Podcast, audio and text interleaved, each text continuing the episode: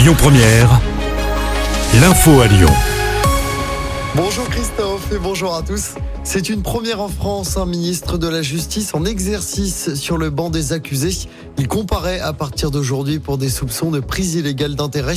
Éric Dupont-Moretti est accusé d'avoir profité de son poste pour régler des comptes avec des magistrats. Le procès va durer pendant dix jours. Dans l'actualité près de chez nous, cette fusillade à Villeurbanne hier soir, elle a éclaté vers 20h dans le quartier du Tonquin, à proximité d'un point de deal. Les individus ont fait feu sur un jeune homme d'une vingtaine d'années. Deux suspects à bord d'un scooter ont pris la fuite. La victime a été transportée à l'hôpital en urgence absolue. Une enquête a été ouverte. À Lyon, la femme de confession juive poignardée à son domicile samedi est sortie de l'hôpital hier. La victime a porté plainte. L'agression, qui pourrait donc avoir un caractère antisémite, une croix gammée, avait été retrouvée sur sa porte d'entrée. Les investigations se poursuivent. Plusieurs autres pistes sont envisagées par les enquêteurs. L'agresseur est toujours activement recherché. L'enquête se poursuit également après la découverte de tags antisémites sur la façade arrière d'une pizzeria cachère du quartier des Gratte-Ciel à Villeurbanne.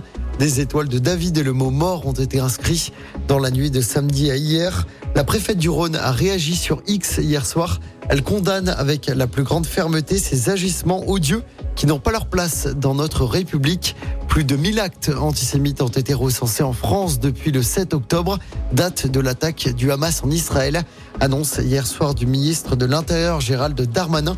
Près de 500 personnes ont été interpellées dans ce cadre. On passe au sport en football. L'OL reste dernier de Ligue 1. À l'issue de la 11e journée, les Lyonnais n'ont pu faire mieux qu'un match nul un partout. Hier après-midi contre Metz au Groupama Stadium. L'OL n'a toujours pas gagné cette saison.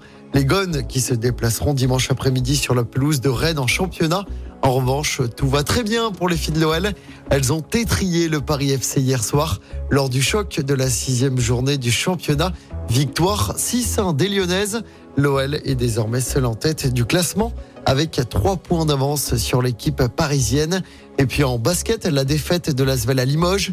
Hier soir en championnat, les Villers-Banais ont perdu 79 à 68. L'Asvel est seulement huitième du classement. Écoutez votre radio Lyon Première en direct sur l'application Lyon Première, lyonpremière.fr et bien sûr à Lyon sur 90.2 FM et en DAB+. Lyon